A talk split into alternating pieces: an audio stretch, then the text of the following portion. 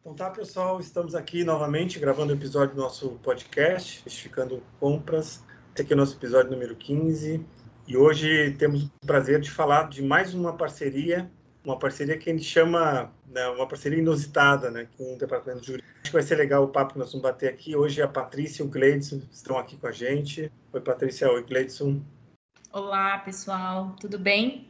Muito bom estar de volta. Feliz ano novo a todos. Aí. Senti falta de vocês. Feliz ano novo, Patrícia. Feliz Sejam bem-vindos, pessoal.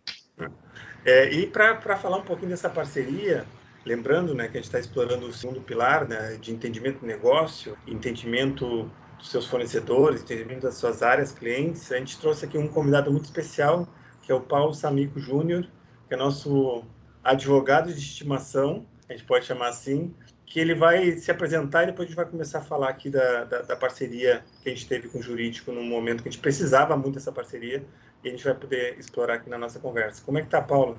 Fala, Luponte. Primeiramente, obrigado a você, Gleidson, Patrícia, pelo convite. É muito lisonjeado aí de estar representando eh, o tema da nossa conversa aí sobre essa parceria. Como você falou, sou advogado, advogado de formação, e aí eu estou nessa interação com a área de compras, nossa área aí de suprimentos, desde 2015. De 2015 para cá, de 2015 a 2018, basicamente em dedicação exclusiva, né, na, nessa, dobradinha de, de sucesso com vocês. Parei uns dois anos, fui para a área, entre aspas, um pouco mais chata do direito, né, que é o processo judicial em si, na área de contencioso, e agora eu estou um pouco de volta, atendendo um pouco ao time de suprimentos em algumas demandas específicas. É um prazer aí trocar essa, essa conversa aí de ouro com vocês hoje. Bem-vindo, Paulo. Prazer ter você aqui com a gente hoje. Muito bom, Ah, muita história excelente. boa para contar. É, Muito e assim- bem-vindo, Paulo. E, e- e já gostei do. Fui para a parte chata, então procurement não é a parte mais chata desse processo, hein, pessoal? Com É, certeza. procurement é sexy. Isso aí. Mas deixa eu, deixa eu introduzir o assunto. Por que, que essa parceria foi tão importante para a gente? E, de novo, né, quando a gente está falando do segundo pilar, que a gente tem que falar a linguagem de negócio, a gente tem que falar a linguagem dos nossos fornecedores, a gente tem que entender isso para poder influenciar essas áreas. E o nosso histórico de, de relacionamento com o jurídico vem de longa data. né? A área de compras da, da Asa Cruz é uma área de compras muito bem organizada há muito tempo. Então, a gente sempre teve uma parceria muito forte com, com a área jurídica, mas a gente sempre também tinha uma área de atrito, né? O que, que é que estava dentro da, da, da, da lista de exceções de compras, o que não estava dentro da lista de exceções de compras. Então, tinha sempre uma, uma, uma discussão, a gente chama até de, de, de alguma, algumas faíscas saíram da- dessa discussão sobre o que a gente podia cobrir, o que a gente não podia cobrir, inclusive o gasto do jurídico. Então, essa foi uma discussão que a gente teve por muito tempo, mas teve um, um episódio que a gente, é que a gente, aí que a gente vem essa parceria inusitada, inusitada do ponto de vista de que ela foi uma, foi uma, uma parceria que se deu de uma maneira tão tranquila e de uma forma tão normal que para a gente isso foi inusita- inusitado, né? Foi quando a gente estava naquele processo que a gente já descreveu aqui um tempo atrás, de compras táticas, aumentando a cobertura de compras dentro da Souza Cruz. E a parceria com o jurídico foi fundamental para que a gente tivesse essa chancela, essa ajuda do ponto de vista de vamos reforçar a cultura, vamos reforçar a política de compras e vamos seguir o que está lá. Isso para a gente foi fundamental para a gente atingir uma cobertura acima de 95%, né, Patrícia? Foi sim. Foi, eu acho que foi crucial, né? Quando a gente parou de tentar defender cada lado e a gente se uniu para trabalhar juntos mesmo, né? Eu lembro que a gente. O Paulo lembra do episódio de, de quando eu fui defender de, de procurement fazer o, o processo do jurídico, né, Paulo? Acho que você estava estava junto naquela RFP de escritórios, mas aí eu acho que a gente se uniu mesmo para tentar olhar pelo, pe- pela companhia, né? Não, não separado, mas a gente começou a olhar a companhia de uma forma juntos, o que, que a gente poderia fazer nessa mudança. Então, acho que foi, foi totalmente crucial. É, lá yeah. em 2015, eu lembro, eu, eu, eu, recordo com muito carinho essa época, porque foi quando eu fui efetivado. Então eu estava naquela, naquele limbo em que, para nós advogados, é complicado, porque você está saindo de estagiário, tentando vender a sua imagem como profissional, e aconteceu ao mesmo tempo do início dessa sinergia da área de compras, da nossa área de procurement, com a, com a área jurídica nessa nova roupagem, né? Aí eu lembro que a gente, uma das nossas primeiras conversas, né, eu e Patrícia, a gente se conhecendo, e falei assim, cara, eu acho que o momento é esse, são pessoas novas, da gente iniciar um novo marco no relacionamento das duas áreas. Poxa, são duas áreas que se complementam, são duas áreas que dependem juntas uma da outra para alcançar um resultado comum, né? Então a gente olhava muito para o objetivo da empresa. Qual era o objetivo da empresa? Mapear os processos de compras, fazer com que ficasse consolidado na área que tenha expertise para isso, que é a nossa área de, de compras, de negociação com os fornecedores, e dar a melhor robustez jurídica para todo o processo. Então, assim, foi um momento para mim que foi muito importante, porque foi o início da minha carreira jurídica de fato, né, como profissional efetivado, e dali eu consegui extrair muita coisa boa que me acompanha até hoje. Por exemplo, eu não posso chegar para uma área de compras e querer vender um juridiquês. Isso não existe, né? O nosso objetivo é puramente e exclusivamente atrelado aos objetivos estratégicos da empresa do ponto de vista corporativo, né? Eu preciso entender qual é o resultado final. Eu não posso ficar explicando cláusulas contratuais mega complexas de formas diferentes de multa e de término, ao passo em que, poxa, eu preciso desenhar uma estratégia junto com o time de suprimentos para a gente fechar a negociação em algumas situações, né? Então, assim, para mim foi um excelente aprendizado e eu defendo é, é, muito para a nossa área jurídica, né, que todo advogado que pelo menos passa pela Souza Cruz ou por uma grande empresa precisa iniciar a carreira dando suporte à área de compra. Você aprende muito, você olha para todas as iniciativas da empresa se entrelaçando e você começa a ver as coisas sendo construídas a partir dos contratos com os fornecedores. É, eu acho legal o teu comentário, Paulo, porque assim até esse momento, a, a, nossa área de compras também estava maturando, né? Estava ficando mais madura, né? E eu me lembro que eu tive, como eu em, estava na área de compras tempo, então a gente teve várias fases de relacionamento. Mas eu me lembro que algumas fases de relacionamento era assim, cada um defendia o seu silo. E a conversa não fluía, porque cada um queria defender, o, o jurídico você falava, queria defender as suas cláusulas, compras queria de, defender sua liberdade flexibilidade, ou, ou, a negociação, e no final do dia, a gente acabava puxando cada um para um lado e o negócio sofria. Porque a gente demorava muito tempo para chegar numa, numa conclusão, demorava muito tempo para chegar numa cláusula final, numa discussão final de um contrato. E a partir de 2015, eu acho que você pontou direito, a gente começou, e isso faz parte da nossa jornada que a gente está descrevendo nesse podcast, né? A gente deixa de olhar só para os nossos KPIs internos tanto na área de compras quanto na área legal, na área jurídica, e começa a olhar para um negócio que é maior que as nossas áreas, que é o negócio. E aí as, as coisas começam a fluir. E o exemplo que a gente deu da, da, da cobertura é que a gente precisava dessa união para ter força. Lembra que a gente estava saindo no nosso plano nós estamos saindo de uma cobertura de compras de em torno de 71%, 72%, a gente queria chegar a 95%, acima de 90%, e a gente precisava ter o jurídico com a gente. E a gente fez assim, uma série de, de atividades em conjunto que reforçou mais essa parceria. E a partir desse momento que a gente começou a trabalhar junto, todas as discussões que nós começamos a ter, discussões estratégicas, fluíram de uma maneira completamente diferente. Eu lembro, eu lembro até hoje da, de uma conversa nossa, Paula, acho que foi uma das primeiras que eu mostrei todo o processo de strategic sourcing para você. E aí muita coisa você me falava, não, tá claro agora o que acontece, é, em que momento que o jurídico consegue entrar no processo, quando que a gente consegue já começar a discutir algumas cláusulas importantes de alguns contratos. Então, eu lembro que a gente, a gente não tinha uma fórmula, né? Mas a gente começou realmente tentar entender o lado do outro, o que, que a gente poderia abrir mão, o que, que a gente poderia mudar a maneira de trabalhar, e como que a gente conseguir, como que a gente poderia ter uma agilidade maior e uma desburocratização no processo, tanto do nosso lado quanto do lado do jurídico, né? Então, eu acho que foi uma, foi uma jornada aí de, de a gente entender onde que a gente poderia, quais os riscos envolvidos de um lado e de outro lado, o que, que etapas que a gente poderia antecipar, o que, que a gente poderia tirar do processo e junto massivamente assim com treinamento para a companhia toda. Então a gente começou a falar com todo mundo, com todas as áreas também, né?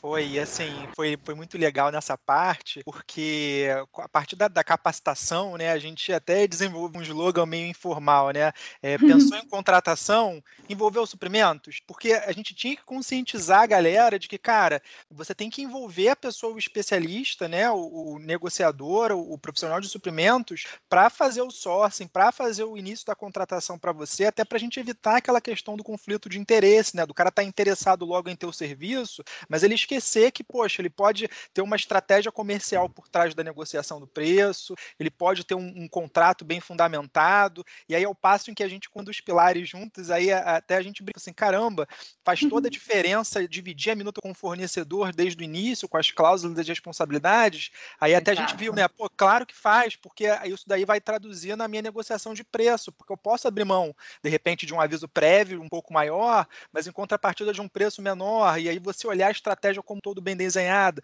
Então, assim, o início partiu da, da, da gente sentar, conversar, se entender, olhar o processo de um de outro, construir sinergia e começar a capacitação. Assim, foi uma fórmula muito, muito enriquecedora. E da mesma forma, nós, né, na área de compras, a gente também tinha o slogan, né? Já viu com o jurídico? Porque a gente também recebia as mesmas coisas, tipo, diferentes caminhos, né? Chegava para a gente assim, ó, vamos contratar, vamos fazer uma terceirização. E você já verificou isso com o jurídico? Isso é possível. Então a gente Exato. se ajudava. Então eu acho que esse esforço que a gente teve, eu me lembro também que começou a vir parte de compliance começou a ficar extremamente importante, especialmente depois da aquisição da Reynolds dos Estados Unidos, né, o SOX, que a gente teve que se juntar, a gente teve que trabalhar junto. Vamos fazer o negócio direito, junto, que já vai, a parte de compliance vai fluir de uma maneira muito mais tranquila aqui nesse processo, porque já vai estar tudo coberto. Mas realmente foi uma. Eu me lembro com, assim, realmente com, com, com boas lembranças, tem boas lembranças dessa época que a gente estava trabalhando junto. E aconteceu tudo muito rápido, né, Aloponte? Porque é, o marco, pelo menos da, que eu tenho na memória, é que foi em 2015. Em 2016 começou a, a questão da aquisição da Reynolds com a, a, criação de uma área de compliance mais estruturada, com a, até a nossa própria nosso próprio código de conduta ética, nosso código de conduta de fornecedores, criação de novos processos, e aí foi evoluindo numa, numa velocidade em que a gente, assim, caramba, olha o quanto que a gente já fez. Aí a gente começou a construir, né, processos e, e documentos em conjunto. Por exemplo, Sim. um que eu guardo também com muita lembrança é o nosso como elaborar é, é, propostas, né, para poder a gente, a gente, analisar a proposta comercial e técnica dos setores. Então, quando as duas áreas estão juntas, é muito difícil da área de negócios se atrapalhar no início do processo de aquisição, né? Porque é, é, a área de, de negócio ela fecha os olhos e ela, ela começa a imaginar o e-flow. Pô, beleza, a, a contratação tratação inicia com suprimentos, vem o jurídico é, ajudando na, na, análise da minuta e, poxa, show, o contrato está fechado, o serviço começa a ser iniciado, a compra começa a ser feita e está todo mundo feliz. Então, isso para mim foi uma experiência absurda. E mesmo quando a gente não estava, porque eu lembro que nós fizemos, enquanto suprimentos, várias sessões de treinamento e depois vocês fizeram várias sessões também. E um abordava a área do outro, como se fosse uma continuidade mesmo. Então, em que ponto que começava, quando terminava, o SLA. Então, quando tinham reclamações, né, a gente tinha como dizer, não, tem como melhorar o processo, tem como antecipar algumas coisas. Então, a gente era meio que porta-voz em conjunto, né? Mesmo quando vocês não estavam juntos, a gente estava ali também comunicando, né, o processo como um todo. E eu acho que dali a gente só foi evoluindo, porque depois anualmente a gente tinha as discussões de revisão de política, né? E aí virou um momento muito bom, porque a gente já levava para a pauta todos os pontos de vista de cada área, e as discussões eram muito saudáveis, o que realmente fazia sentido para a gente enquanto companhia. Então, ia jurídico, suprimentos, finanças, compliance, todo mundo ali junto e discussões muito saudáveis de como melhorar e como tornar a política cada vez mais o espelho do que a gente tinha, né? Como ficar claro para a companhia qual era o, o guide aí para si. Tudo isso com alguns princípios aquilo, Ponte, que a gente já abordou aqui no canal e muitas vezes tem esse viés de relação fornece com fornecedor, né? Mas quando a gente fala de estabelecer parceria, é um, é um pouco disso também, tá? Você tem áreas que são distintas, com, mas o know-how também completamente diferente, mas quando une força, gera algo que, que tem um valor absurdo para a companhia. Então, o jurídico, para mim, é um exemplo muito claro disso. O know-how é todo deles, né? A gente, você nunca vai ter um especialista no tema em procurement, mas quando junta as forças, cara, se torna uma, uma ferramenta extremamente poderosa e facilita muito o dia a dia de todos, né? não só de procurement, como de como da companhia como um todo. E eu acho que essa parceria também, ela foi levando a gente, de novo, é, amadurecendo as nossas duas áreas, né? e transformando não só procurement ou compras em sexy, né, mas o próprio jurídico em sexy, né, porque a gente estava envolvido em todas as negociações da companhia. Quando a gente chegou, a gente atingiu acima de 95%, 90% de cobertura, a gente estava praticamente envolvido em tudo. Então tudo passava pela gente e tudo passava pelo nosso, vamos dizer, comitê de discussão da, dos negócios da companhia. Então, acho que ambas as áreas se beneficiaram dessa parceria e hoje eu faço a, a, mesma coisa que o, que o Paulo disse que fazia, né? Eu acho que é importante compras buscar estabelecer, você que está nos escutando, buscar estabelecer esse tipo de parceria com uma área como o jurídico, para que te dê o conforto que você está seguindo as, as normas, tá? o compliance está ok, e também dá o conforto para a companhia, né? para a sua empresa, que você também tem o respaldo jurídico, o respaldo legal para fazer suas negociações, fazer suas, suas aquisições, que são tão importantes para a vida da sua empresa. E, e, você mencionou um ponto muito importante, Loponte, porque quando a gente passou a ter uma cobertura maior e a gente começou a olhar para todas as contratações, o Paulo também começou a olhar é, pela, pela perspectiva de jurídico. Então, ele começou a criar todos os padrões de minuta para cada tipo de serviço e começou a fazer uma revisão em todas as minutas, né, Paulo? Então, foi um trabalho espetacular de revisar tudo que a gente tinha de minuta, readequar as minutas de acordo com cada prestação de serviço. Então, acho que foi, foi excepcional aquele trabalho que você fez de revisão é, a gente começou, na realidade, a, a de fato criar processos né, de, de revisão anual, entender quais eram as minutas mais utilizadas e moldá-las às nossas à nossa realidade, né? Até dividir com vocês quais, eram as impressões e vocês também nutriam a gente do que, que de fato deveria mudar ou não. Isso é, é, um, é um reflexo natural da nossa própria atualização de política, né? Porque ainda que a nossa política de compras tenha como guardião o time de suprimentos, que, que é o que lida e lidera todo o processo de compras, você tinha participação massiva do contas a pagar, jurídico, de compliance, da própria área trabalhista nas questões de terceirização. Então, assim, é, é foi é, é, observado desde a da, da, da, criação colaborativa da política, né, um documento que sempre foi revisado, pelo menos de 2015 para cá, eu só respondo por 2015 porque foi quando eu uhum. comecei a participar. Sempre foi a inúmeras mãos, né? Isso foi muito bacana porque todo mundo entrava em consenso, tinha as justificativas e assim foi as minutas contratuais também. Mas puxando um pouco o, a, a fala do Loponte, aí até agradeço pela, pela menção carinhosa ao jurídico, da forma como você fala de, de compras é sexy, ninguém olha para o jurídico e pensa que é sexy. A gente é o patinho feio, né? É realmente é o quem não quer ser envolvido, porque nós somos visto ainda estamos nesse processo de mudança, né? Eu falo isso em várias empresas, não só na, na BAT, mas é, o jurídico ele é, ele é, visto como o cara que ingessa o processo, como o cara que, poxa, vai atrasar, ih, tá com o jurídico, vai atrasar, pode segurar aí que a nossa negociação comercial vai demorar um pouco. E o nosso grande trabalho é ser visto como o, o facilitador, é traduzir em segurança. Se você envolver a gente desde o início, a gente não vai demorar para poder te assistir, né? E a gente, se a gente tiver desde o início envolvido, a gente vai estar tá participando desde o embrião e vai te dar o melhor suporte porque a gente conhece todo o know-how. E uma coisa que eu aprendi muito com suprimentos é, é, entender um pouco do business e da, um pouco das negociações comerciais, do momento certo onde você entrar como jurídico. E aí eu, eu saio um pouco da esfera da negociação prévia, mas indo para a parte do, do durante, né? Já fechada a negociação da criação do contrato, até mesmo após, né? Numa discussão de uma minuta contratual, quando é que o jurídico tem que participar de uma conferência ou não, né, de uma negociação com o fornecedor ou não? Qual é o momento certo da gente entrar? Quando é que você tem que fazer uma conferência entre os dois jurídicos? Isso tudo só consegue ser é, analisado e olhado de uma forma efetiva quando você previamente negocia e está junto com a tua área de compras, né?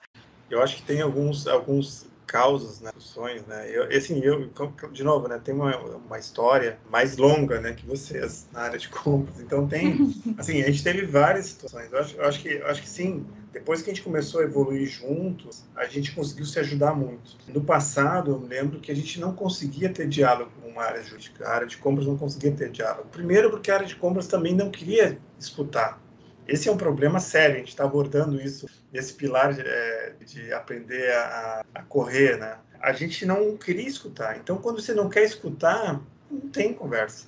E eu também, a minha percepção é que o jurídico também não queria escutar. Cada um, cada um queria defender a sua parte.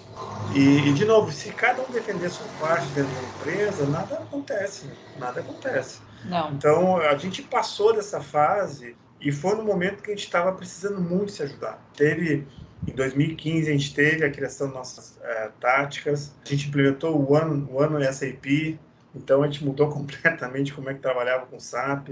Depois veio o SOX, em decorrência da, da aquisição da Vendas nos Estados Unidos. Então a gente precisava se ajudar muito e foi muito legal encontrar pessoas como você, Paulo, no, no jurídico, nos ajudando muito e aberto para escutar. E a gente também ficou.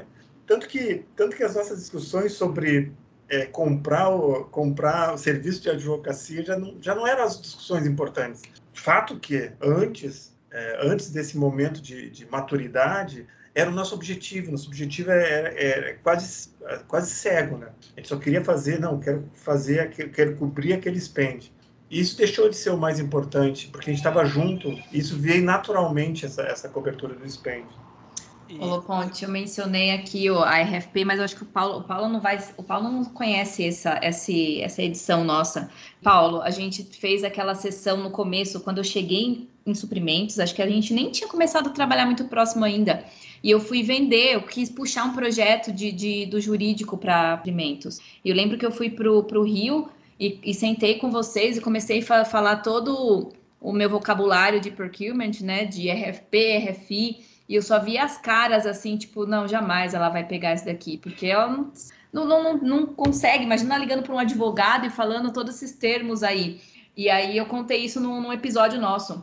É, e aí a gente foi entendendo ao longo do tempo, e foi o Paulo mesmo um dos que, que abriu a porta e ajudou muito a gente começar a trazer o spend de, de do jurídico, né, para a gente negociar. Eu acho que antes de falar um pouco dessa parte, Paty, eu vou voltar na, na, na fala do Loponte sobre o jurídico, né, evoluindo um pouco ao longo dos anos.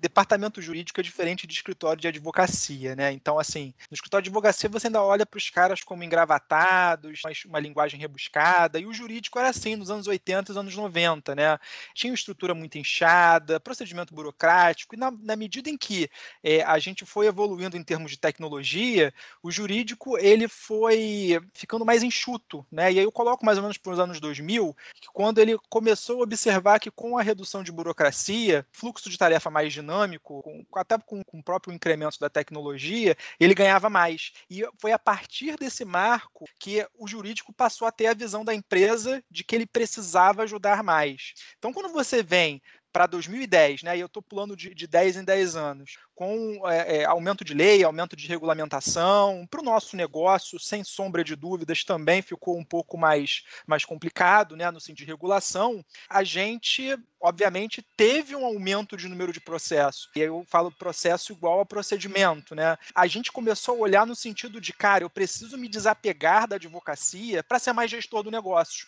Eu preciso entender mais da empresa na qual eu sou contratado. Eu não posso simplesmente entender de lei. Eu preciso entender entender do negócio. Então, é, é, quando você passa a se abrir mais, né, a partir desses anos é, 2015, né, 2016, e você se coloca a novos riscos, a novas exposições, aí você vem a questão do advogado 4.0, né, do cara estar tá preparado a entender de business, mas também ter aquela robustez jurídica, você se aproxima mais e você tem a, a, uma melhor visão de negócio que vocês super ajudam a gente nessa dobradinha. Mas aí quando você olha e, e para o advogado, né, a genética do advogado, o DNA do advogado, você tem aquele ego, você tem aquele cara que sabe é, é, e, ele, ele, é muito caracterizado nisso, que ele sabe das leis, então ele se acha acima do bem e do mal, e a gente precisa desconstruir isso. Nós somos pessoas normais como qualquer outra, eu não suporto quando me chamam de doutor, sou uma pessoa comum que estou aqui para orientar e ajudar, por isso que eu me amarro na área consultiva. A, a maturidade que a gente atingiu, e você falando da, da, da jornada do jurídico, até parece a jornada que a gente está contando aqui, porque a gente Exato. também fez o mesmo, mesmo movimento, a gente precisava se engajar mais mais, a gente precisava assim, se, se, se transformar em agente de negócio e não existe maneira de você se transformar em agente de negócio defendendo somente os seus KPIs. E isso também já, já deixa até um gancho aqui, de novo, né? No nosso próximo episódio, nós vamos falar um pouquinho disso, porque a gente vai falar um pouquinho da armadilha do saving. Porque a área de compras ela não pode estar focada exclusivamente em, em ter o melhor preço, ou o melhor custo, ou ter saving porque isso é uma armadilha, não leva ela para frente, ela não consegue é, adquirir esses aspectos que são importantes para se transformar num agente de negócio, conhecedor do negócio e ouvir as outras, as outras áreas. Tá? Com certeza, Loponte. Assim, se eu, se eu, se eu, se eu posso deixar um recado para alguém do jurídico que esteja nos ouvindo, eu espero que muitos colegas é, de praxe jurídica de empresa nos ouçam, né? Vou divulgar bastante aí o nosso encontro. A gente tem uma realidade fática no Brasil, né? A gente está com mais de um milhão de advogados, só de estagiário, mais de 35 mil estagiários no país inteiro. A gente vive um cenário legislativo absurdo, milhões de leis, é, é, é, milhões de normas estaduais, municipais. Foi feito um estudo há pouco tempo, parece que a gente teria que ler mais de mil leis por dia para conhecer todo o ordenamento jurídico do país. Né? A gente já teve mais de oito constituições, enfim, tem até lei, incentivo a leis inúteis pelo, pelo nosso parlamento e eu pego sempre como exemplo uma lei curiosa de 1997, onde se incentivava o uso do português errado, ou seja, é, é, o advogado ele tem que buscar o diferencial dele. Ele, ele sabe que todo advogado passa por aquela formação jurídica e, e, ao meu ver, se eu pudesse dar um conselho para um advogado que trabalha com compras, que trabalha dentro de uma estrutura corporativa, é o seguinte, meu amigo, entenda do negócio, né? O, o doing business ele é super importante e, e não tem ninguém menos de que conheça, conheça fluxos e processos como área de compras para você conhecer a empresa inteira do que o time de suprimentos. E aí você vai conhecer do negócio e você vai ajudar não só a empresa, você ajuda o país, porque também eu trago também um número interessante, né? É, me interessando um pouco por essa realidade aí de, de estrutura corporativa. O Brasil hoje ele está na centésima, centésima vigésima quarta posição posição na classificação relativa à facilidade de fazer negócios. E está entre 190 economias. A gente está lá no, na, na, lanterna. São números de 2019, né? Não, não, saiu de 2020 ainda. Então, quando você entende do negócio e você passa a ser um advogado desburocratizador, que luta pela não é, aprovação de leis inúteis, tenta questionar nas vias legais as leis que de fato atrapalham o negócio, você ajuda a empresa como um todo e o país também, com certeza. Excelente, excelente. É, é exatamente isso que, que, a gente, que a gente quer, cara. Eu acho que eu acho que dessas dicas, dessas pequenas sugestões, né? É isso que a gente está tentando fazer aqui quando a gente fala de desmistificar, né? O que é trabalhar em compra. Porque, assim como você falou, existem coisas que são importantes e são simples. Então, eu acho que passar a ter um advogado, passar, uma, passar a ter uma área jurídica que é parceiro do negócio, está interessado em entender é bom para todo mundo, é bom para o negócio, é bom para o país, como você falou. É aquilo que eu tinha, tinha dito, Vila Ponte, de alguma forma aí, essa questão da gente aprender a ouvir, essa relação, essa, essa jornada de transformação, tanto do jurídico como da procurement, só começou porque em algum momento as duas áreas decidiram entender qual era a dor, qual é o papel de cada uma né, das áreas e unir forças né? E aí se tornaram duas potências. É, essa é a lição que, que eu estou tirando dessa conversa toda, tá? A jornada depende de boas parcerias, tanto dentro como é, fora da companhia. É, é, isso aí. Acho que e, sozinho não se faz nada. Eu acho que a gente nunca aceitou, assim, é, a gente tem muita negociação que vem do global, né? Eu lembro que vinham contratos extremamente complicados e a gente tinha um cenário diferente aqui. Mas alguém lá do global já tinha feito essa negociação, já tinha envolvido um jurídico de lá. Então a gente teve casos em que a gente demorou muito tempo para liberar uma minuta aqui no Brasil. E aí eu e o Paulo a gente foi tentando entender muito essa situação. O que, que a gente pode fazer para a gente agilizar? Porque a gente já teve alguém da BAT lá fora fazendo esse processo. Então eu lembro de, de um caso que demorou meses. E aí a gente, tanto, de tanto a gente conversar, a gente teve um último caso que eu lembro, Paulo, antes da gente sair das funções que a gente tinha, que foi assim, uma semana a gente liberou um contrato super importante para a diretoria acho que era de RH até, mas, mas graças a gente nunca ter aceitado, é assim, vamos sentar, vamos debruçar numa minuta, que, que já tinha sido analisada exaustivamente lá fora, sabe? Então acho que a gente nunca aceitou trabalhar na, na, no como sempre trabalharam. E, e Paty, assim, tudo começou porque a gente colocou na prática, sem dar o nome aos bois do que, que a gente estava fazendo, né? Numa, numa perspectiva corporativa, né? Falando a linguagem do corporativo, a gente estava aplicando na prática as soft skills, né? A gente estava mudando o nosso perfil comportamental, a gente estava mudando a relação entre as áreas,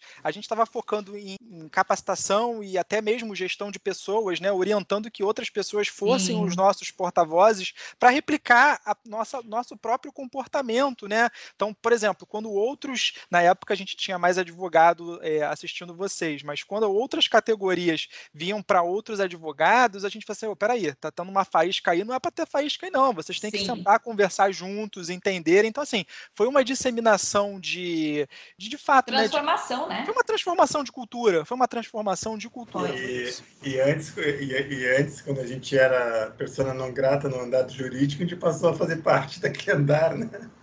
É, passei a ser muito bem recebida é, no andar do jurídico.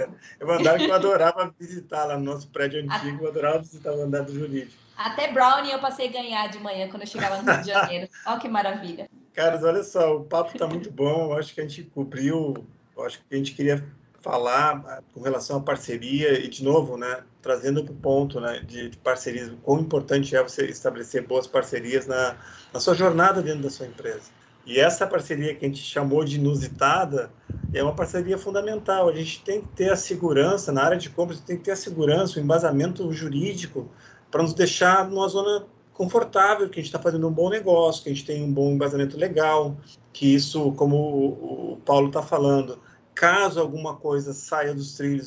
Então, é importantíssimo estabelecer essas parcerias. A parceria do jurídico é uma, uma, uma parceria importante. E é isso graças a essa parceria, acho que as duas áreas cresceram muito, as duas áreas passaram por transformações e ainda estão passando por transformações, só que agora o, o, a, a, relação é diferente, a relação Sim. é construtiva e positiva. Tá bom? Então, então, com esses últimos comentários, a gente está fechando aqui o episódio. É, foi muito bom conversar com você, Paulo. Lembrando que a gente tem um e-mail, caso você queira nos contactar, é, é desmistificando.compras.gmail.com ou pode mandar uma mensagem no LinkedIn. Fique à vontade para discordar, para concordar ou para contribuir nas nossas conversas aqui. E, de novo, Paulo, foi muito bom ter você, uh, ter você aqui. E vamos lá, né? Continuamos com essa parceria, né? Com certeza. Eu que agradeço aí o convite. Estou com a minha agenda aberta para novos convites. Adorei participar. É um assunto que eu gosto bastante. Eu espero que outras empresas iniciem essa, essa jornada de sucesso ou até mesmo garantam a manutenção como a gente vem fazendo, porque só traz benefícios. Obrigado aí pela, pela paciência, pelo momento aí compartilhado com vocês. Obrigada, Paulo. Paulo. Muito obrigado, muito obrigado pela aula, cara. As portas estão, estão abertas aqui. Seja sempre muito bem-vindo. Isso aí, parceria de sucesso. E Paulo, vamos continua aí nessa transformação, hein? Vamos continuar. Vamos, vamos, que a gente tenha muitos projetos aí no futuro. Com certeza. Para transformar nossas áreas juntos.